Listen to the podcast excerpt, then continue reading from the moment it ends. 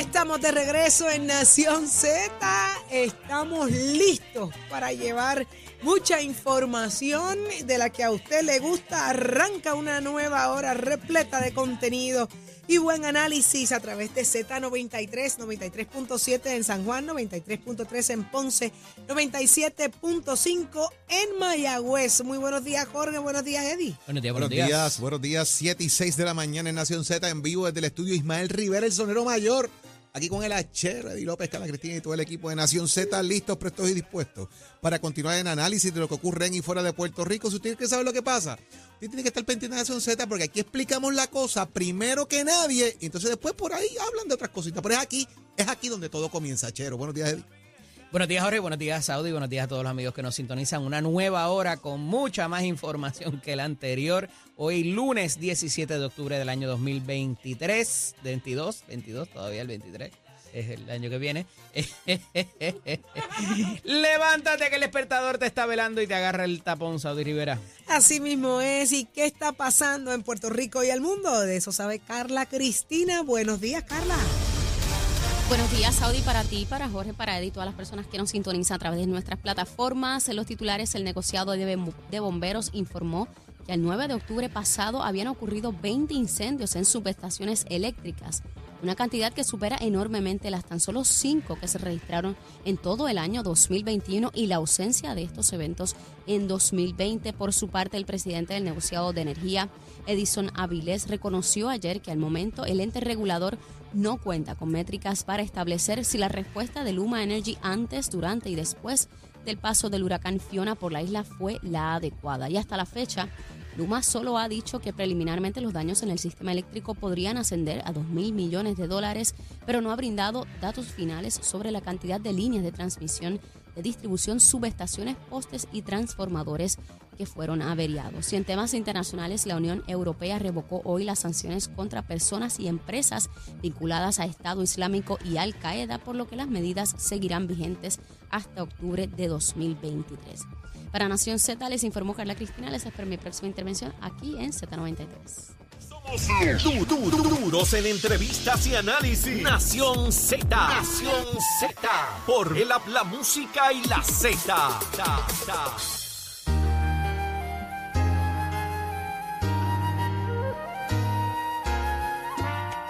Eddie, ¿la conoces? ¿La conoces, Eddie? Muchacho. Impaciencia. Impaciencia, Basta basta ya. Me está ya. la duda. Así mismo es, y la escuchas a través de Z93, el- del control de Achero, el control de Achero. Señores, estamos a la espera de, Paciente de está Carmen Maldonado. Carmen Maldonado. Esa Está es impaciente. Estamos haciendo conexión con Carmen Maldonado, la alcaldesa de Morovis. Ya las reacciones eh, pues no se han hecho esperar. Ha trascendido información de que la alcaldesa de Loíza dice que más que eh, de dar una explicación por la que no se le abrió las puertas del comité del Partido Popular Democrático a Carmen Maldonado, debería ser una disculpa, que parece increíble lo que le hicieron. Así que ya estamos empezando a ver eh, reacciones de alcaldes en este caso, en este caso la alcaldesa de Loíza. Eh, compañeros, yo, yo te tengo que decir algo, les tengo que decir algo. O sea, no, no luce bien, no empecé a que las explicaciones que ya da también el, el comité, es que esta petición para hacer este lanzamiento eh, se hizo el viernes en la tarde, A las eso de cinco de la tarde. Así que eso imposibilita muchísimo también. El sábado el comité está abierto. Sí, bueno, el comité, siempre y cuando hayan actividades, el comité siempre está abierto. Lo que pasa es, Saudi, y esto tiene que ver también con el tema económico, ¿verdad? Eh, si tú tienes las finanzas del Partido Popular al día, tú puedes tener empleados y gente allí que haga su trabajo, pero si no están al día, pues depende de voluntarios y otra gente que esté allí. Y en los últimos meses o pues, años, el partido no está abierto todos los días, ahora específicamente para unas actividades en específicos momentos. No es como antes que tú llegabas allí y entrabas y siempre había gente y, y estaban los mailing y la cosa. y que, eh, eso ya cambió, porque obviamente no hay un fondo electoral que esté financiando los partidos políticos tampoco. Aire acondicionado, la luz, pero vamos a ver qué tiene. ¿Cómo se eh, llamaba la, la, la recepcionista emérita de allá? En paz descanse, Doña- Rosalía. Doña Rosalía. Doña Rosalía. Pero ya está con nosotros Carmen Maldonado, la alcaldesa de Morovis y candidata a la gobernación por el Partido Popular Democrático, más adelante que el primero y la primera. Muy buenos días, alcaldesa. Buenos días, alcaldesa. Buenos días. Buenos días, buenos días a todos en el estudio, buenos días a la radio escucha. Hay mucha hay expectativa de esta entrevista, Carmen, porque queremos saber cómo, si en efecto llegó tardía la petición para utilizar las facilidades del Comité Central del Partido Popular Democrático. ¿Cómo se dieron los procesos? No, no, no llegó tardía. Tengo que explicar que los procesos se dieron conforme, ¿verdad? Lo establece nuestro reglamento. Nosotros solicitamos, ¿verdad? A través de la secretaría de nuestro partido eh, que se nos eh, alquilara eh, el, el, el espacio de, de, la sede, donde nosotros pagamos ¿verdad? una renta por eso. Eh, ¿Cuándo se hizo la petición, Maldonado? Esta petición, esta petición se hizo el viernes en la tarde, ¿verdad? luego de que terminara la reunión de la Junta. Eh, una vez se termina la reunión de la Junta, se le solicita, ¿verdad?, a través del, del, secretario, Luis Vega Ramos, este pregunta, este pregunta que para qué era el, el, el, uso, se le da la información de que yo estaba solicitando el salón y pues inmediatamente contesta, no está disponible. Así que esa fue, eso fue, ¿verdad? Así se estrenó Luis Vega, así se estrenó Luis Vega. Es correcto, así se estrena Luis Vega el, el mismo viernes, ¿verdad? Una vez ya confirmados. ¿Esa fue la razón por la que usted se fue incómoda, molesta de esa reunión de junta el pasado viernes o hubo otras razones? No, no, no, no. Cuando yo salgo molesta, ¿verdad? Dentro de, de, lo que fue la reunión de junta de gobierno no tiene nada que ver, ¿verdad? Con esto de, de, la, de la petición. A nosotros el comité, correcto, esto ocurre, ¿verdad? El, el, lo, que, lo, que, ocurrió con el comité ocurrió al final, ¿verdad? De la reunión. Hicimos la llamada, hicimos, ¿verdad? El, tracto correspondiente. Eh, la situación dentro de la Junta es una situación, ¿verdad?, muy lamentable que está viviendo hoy el pueblo popular, que es el único que está pagando, ¿verdad?, y sufriendo las consecuencias eh, de lo que se, estuvo discutiendo el viernes pasado en aquella reunión de Junta. Eh, lamentablemente, ¿verdad?, la Junta de, de nuestro Partido Popular ya había establecido un calendario, una fecha para llevar a cabo una elección ¿verdad? de todo el componente de la Junta de Gobierno del Partido Popular según lo establece el reglamento actual. Nosotros tenemos un reglamento, ¿verdad?, que es el que estaba eh, evaluándose el viernes pasado, ser enmendado. Así que eh, la enmienda a este reglamento que tenemos no tenía nada que ver con la posposición de la elección a la presidencia del Partido Popular como se estableció allí lamentablemente el viernes. Es por esto, ¿verdad?, que claro que, que, salí de allí molesta, disgustada. Eh, no podemos tener el pueblo popular en esa incertidumbre. El pueblo popular espera con ansias ya esa, esa elección a la presidencia, entendiendo que el trabajo que se ha realizado hasta este momento ha sido realmente deficiente.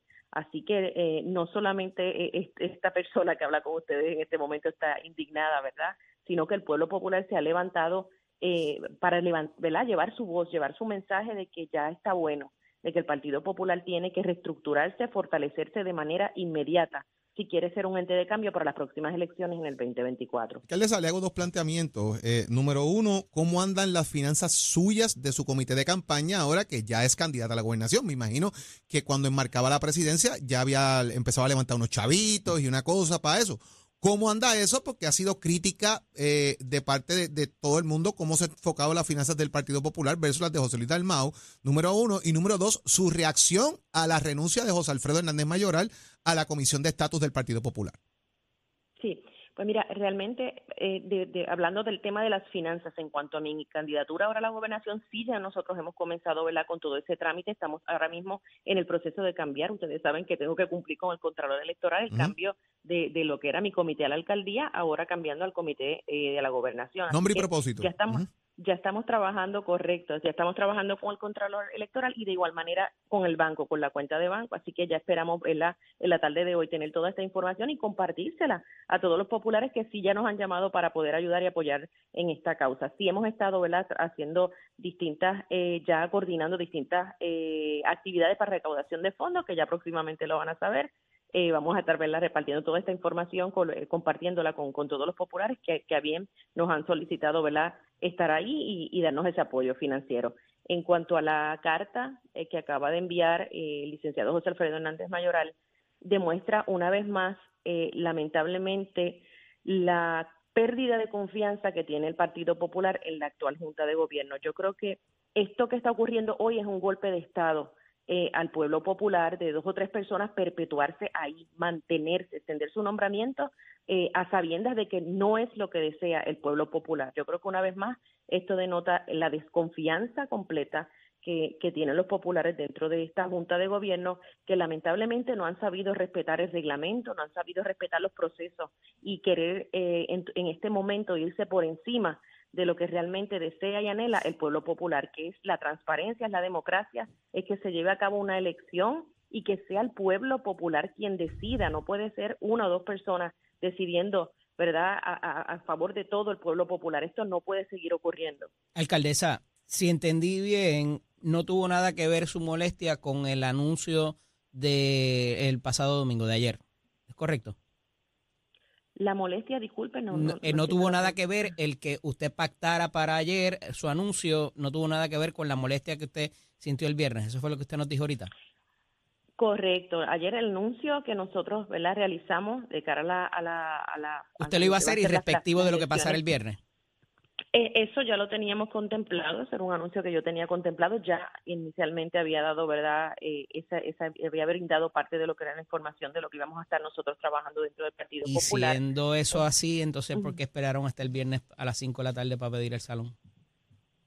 Bueno, porque nosotros lo que lo que teníamos contemplado precisamente, ¿verdad? eso es algo muy muy muy importante que, que me lo que me lo preguntes. Cuando nosotros eh, teníamos a bien el anuncio del viernes, el domingo nosotros íbamos a estar presentando dos anuncios, ¿verdad? Así que esperamos la reunión de la Junta porque no sabíamos, no sabíamos qué iba a pasar con esa reunión de la Junta. Yo no sabía qué iba a suceder en la reunión de la Junta, si tenía que postergar o cambiar la fecha, ¿verdad? De esa de, de este anuncio y que íbamos, cómo lo íbamos a estar trabajando. Así que bien importante para mí. O sea, que ya usted contemplaba la posibilidad de que eso, de que esas fechas se extendieran.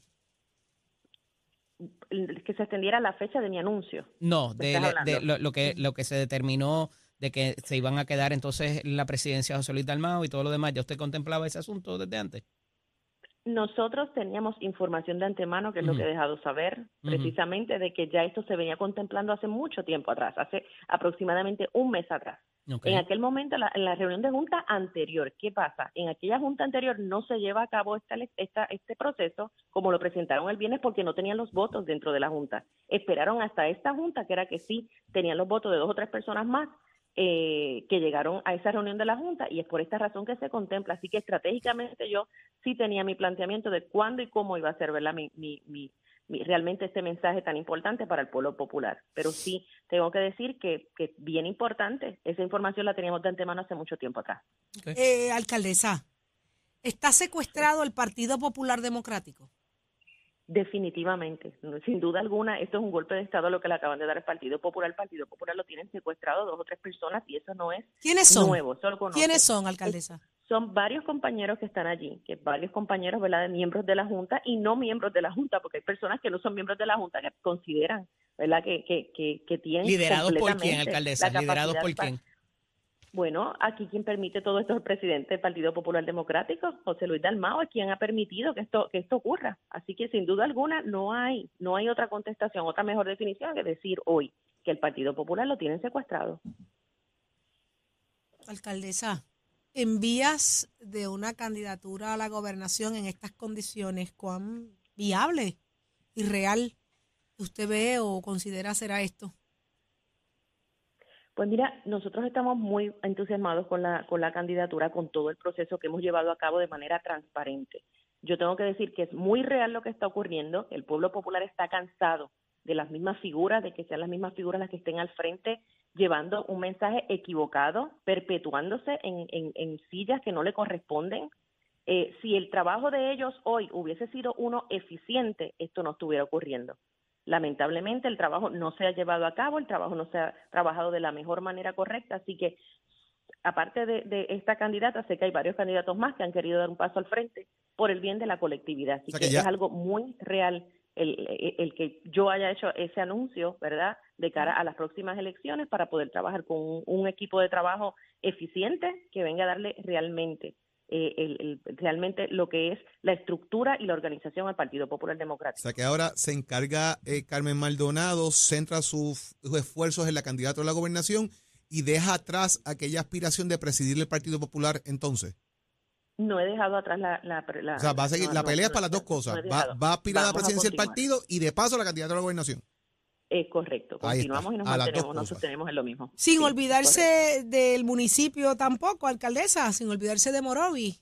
Son tres Sin olvidarme de sombreros. Morovis. Eso Son es así, tres sin olvidarme sombreros. de Morovis se puede hacer el trabajo, se puede hacer el trabajo, claro que sí. De manera estructurada y de manera responsable.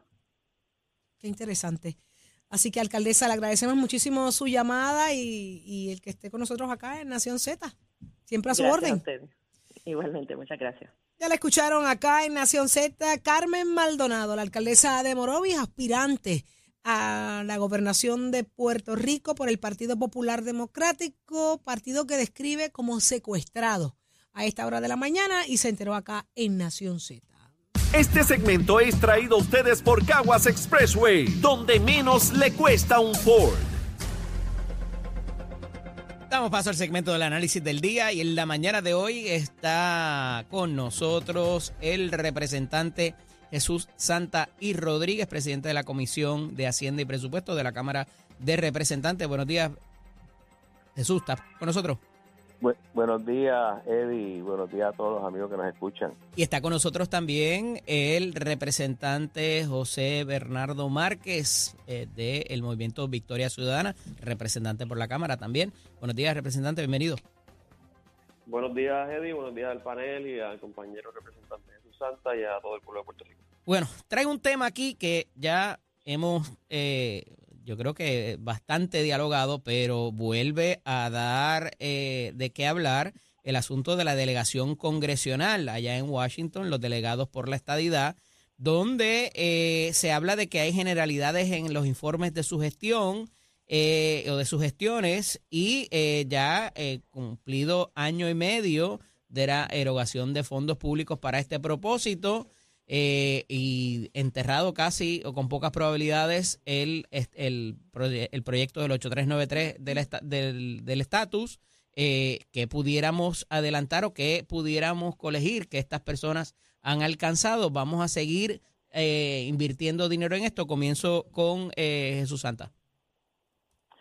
Pero eso sie- siempre ha sido así, es una generalidad. Siempre se planteó de que eh, fue una despilfarro de fondo esa elección, eh, que eran personas que no tenían ni el standing legal ni político para poder eh, realizar algún tipo de función que beneficiara, en este caso, a su ideal.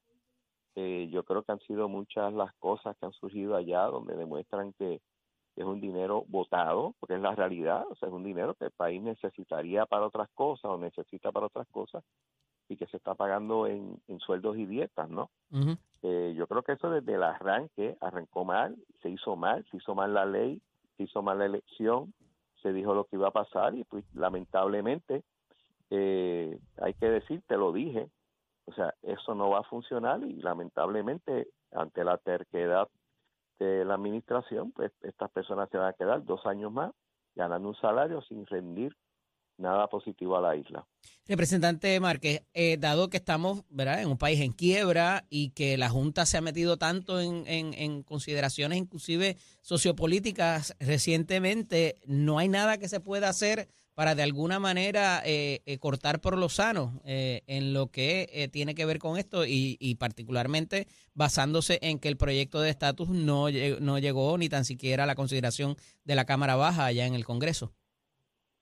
No, se había hecho eh, el intento al principio del cuatrenio de, derogar esa ley y no se, no se logró porque no contaba con, el respaldo de, del PNP en un, gobierno eh, multipartita, ¿no? que requiere la firma del gobernador para, para una medida de esa índole. Y yo creo que refleja eh, este tipo de gastos eh, como he planteado en otros momentos, lo que yo llamo a veces las hipocresías fiscales de la Junta de Control, porque la Junta de Control es como muy proactiva para una serie de asuntos y, y bien lenta y, y retraída para otros temas. Y definitivamente esto es algo que, que desde el principio se anticipaba que iba a ser una estrategia fallida, que se iba a convertir como una especie de capítulo del PNP en Washington eh, para adelantar una agenda eh, más particular. Yo, que, me identifico eh, con la aspiración de la estadidad para Puerto Rico, he planteado en todo momento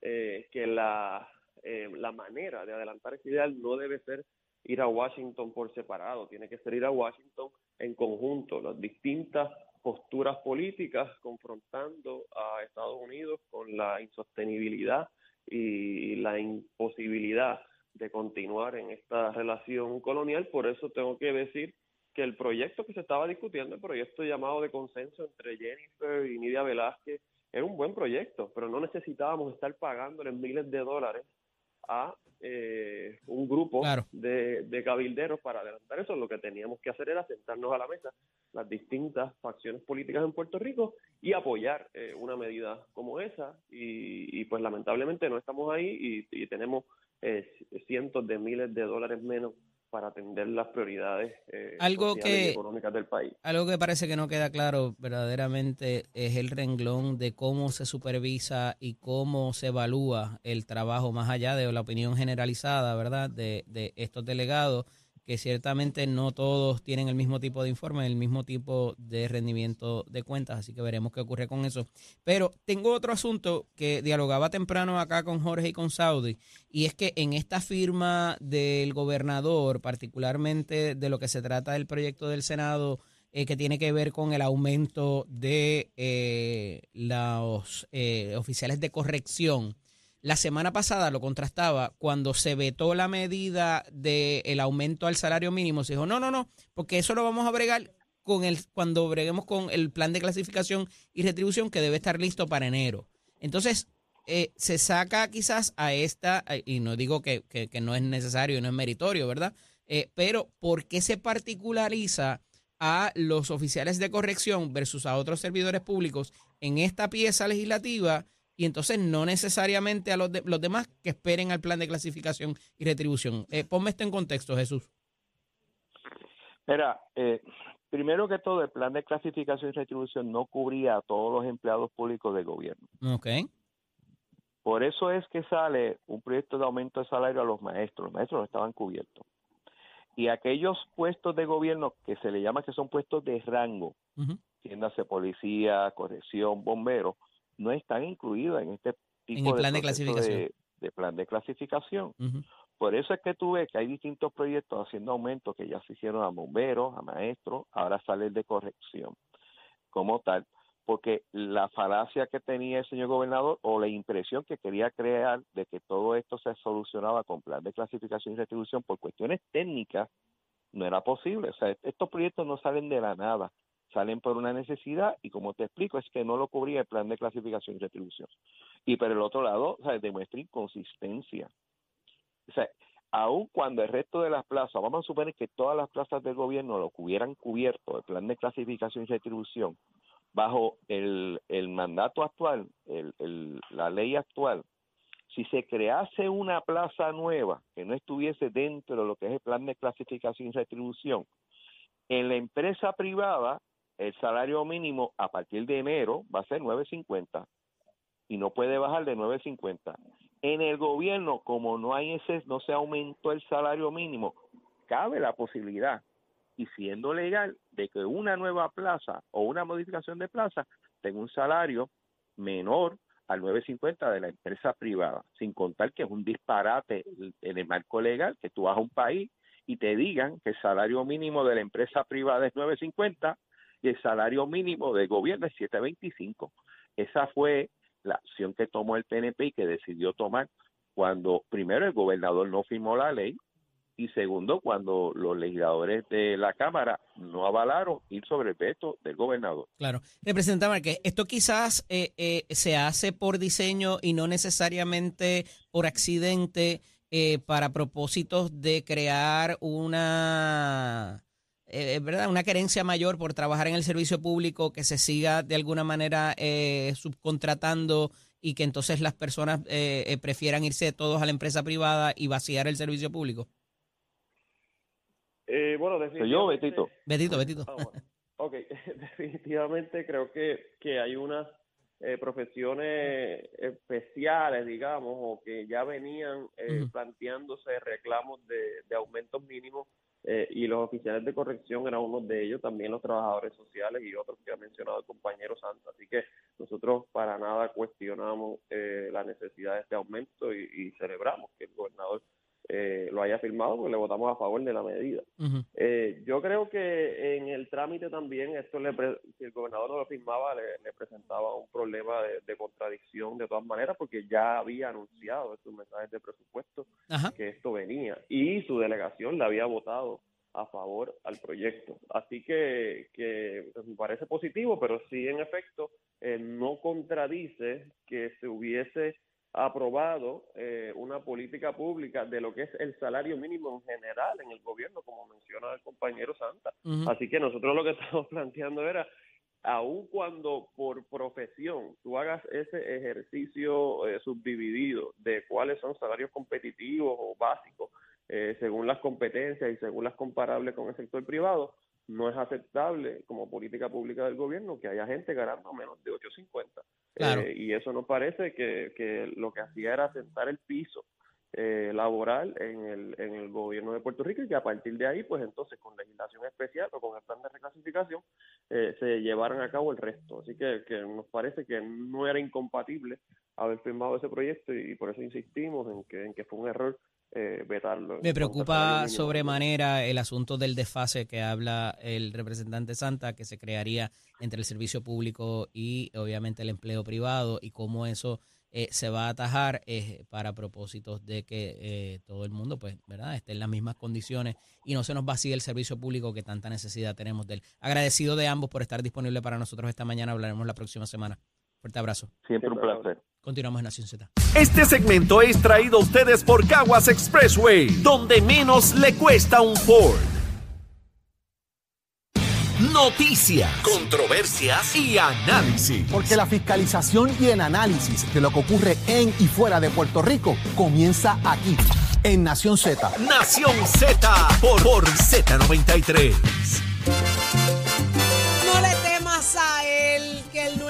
Dueño. No le temas, chero. Dile que le pasa a este. ¿Qué le pasa a este? Ay, ya está listo. Tato Hernández. Yo tampoco le temo a Tato. Tato, somos deporte. Buenos días. Buenos días, buenos días, Titi Sabe. No le temas a él que no es tu dueño, que era Anthony Cruz, que clase de salsita. Usted la bailó en ¿Eh, cuarto ¿Qué? año, no me diga que ¿Cómo? no. ¿Cómo? En Ah, cuarto eso ya estaba año. como en segundo, en segundo año de universidad. Tacho, donde quiera, donde quiera. Esa canción es un, es un himno. Adiós, Titi. Mire lo que dijo. Es que usted ¿Qué en esa Eddie? etapa ya iba por el cuarto año de universidad. ¿Qué es eso? Porque como ya él tenía un doctorado, Sí. ya él se había jubilado del primer ya trabajo. estaba jubilado, ya, está, ya estaba cogiendo seguro social, creo. Vamos arriba, vamos a los deportes, señoras y señores. Tato Hernández de la Casa Nación Z, somos deportes. Pero mira, el nuevo día de Puerto Rico, un gran periódico, la familia Clemente y los Piratas de Pittsburgh se unen para compartir contigo una selección inédita de las imágenes del glorioso Hit 3000 de Roberto Clemente Walker en una exposición en el Paseo de la Princesa del Viejo San Juan. La exhibición ya está abierta al público y estará disponible por tiempo ilimitado. No te la pierdas, papá. Lleva a tu familia para allá, para el Paseo de la Princesa, que eso, óigame, te va a entrar una alegría cuando tú veas toda esa gran exposición que hay ahí, que eso es histórico. Bueno, vámonos con los deportes, que vámonos entonces a la aceleración. Por auspicio de Metescore, que te invita para que pase por cualquiera de nuestros recintos. Estamos en el proceso de matrícula. Nuestras clases comienzan en noviembre. Ya nos estamos comunicando con los estudiantes que no se podían llegar hasta el colegio. Estamos buscando la forma de continuar tus clases. Así que no digas que no te lo dije. 787-238-9494 es el numerito a llamar. En la pista de Salinas, rotores y pistones, el Corvette dice Arroja que empezó un poco malito, un primer pase malo de 6-14 en el octavo de milla, después tirando para el lado, cualificamos 12, nos vamos al Tomirame, teníamos problemas en la goma, se arregló y entonces el Corvette pegó a dar número 380, 379, 377, se gana Don Topo, se gana Castantito y va a la gran final, oígame, con la gente de Nazareno, Raymond Mate los Contras, tremendo individuo, tremenda familia, tremenda máquina, una final para pelo que estuvieron los muchachos allí brindándole al público que quedó complacido en este gran evento de rotores y pistones, lo organiza Arroa, ahora entonces la batalla final va a ser para noviembre 23, lo que conocemos el día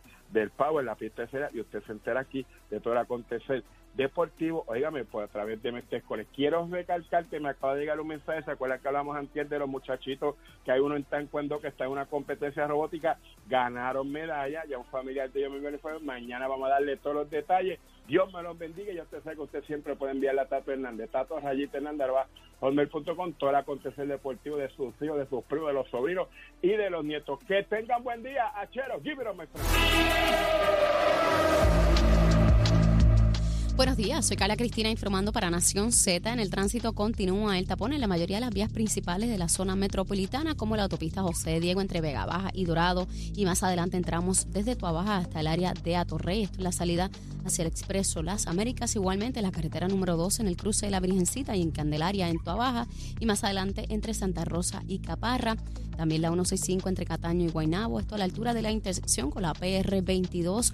También tramos de la PR5, la 167 y la 199 en Bayamón, la avenida Lomas Verdes, en el acostumbrado tramo entre la American Military Academy la avenida Ramírez de Arellano en Guaynabo, el expreso Valdoriti de Castro, desde la confluencia con la ruta 66 hasta el área del aeropuerto y más adelante cerca de la entrada al túnel Minillas en Santurce, el ramal 8 y la avenida 65 de Infantería en Carolina, el expreso de Trujillo en dirección a Río Piedras, sobre todo cerca de la salida hacia la avenida Central, la carretera 177 y la 199 en Cupé y la autopista Luis Aferré entre Montelledra y el Señorial y más al, más al sur en la zona de Caguas y la 30 desde el puente sobre la 185 en Juncos hasta el puente sobre la 931 en Gurabo. Más adelante actualizo esta información para ustedes. Ahora pasamos con el informe del tiempo. Este informe del tiempo es traído por Winmar Home, energía de la buena. El Servicio Nacional de Meteorología nos informa que hoy se espera que tengamos un cielo mayormente soleado y condiciones de buen tiempo en gran parte del área local. Algunos aguaceros pasajeros podrían continuar rozando los sectores del este durante el resto de las primeras horas de esta mañana, pero no se esperan acumulaciones de lluvias significativas. Durante el resto del día, la proximidad de una vaguada en los niveles altos combinada con la humedad disponible, las variaciones de la brisa marina y el calor diurno promoverán otra tarde activa, especialmente en gran parte del interior central y los sectores del oeste, por lo que es probable la acumulación de agua en las carreteras y las inundaciones urbanas y de riachuelos en estas áreas, junto con inundaciones repentinas aisladas. Más adelante les hablo sobre cómo estará el mar hoy. La Nación Z les informó Carla Cristina. Les espero mi próxima intervención aquí en Z93. Próximo, no te despegues de Nación Z.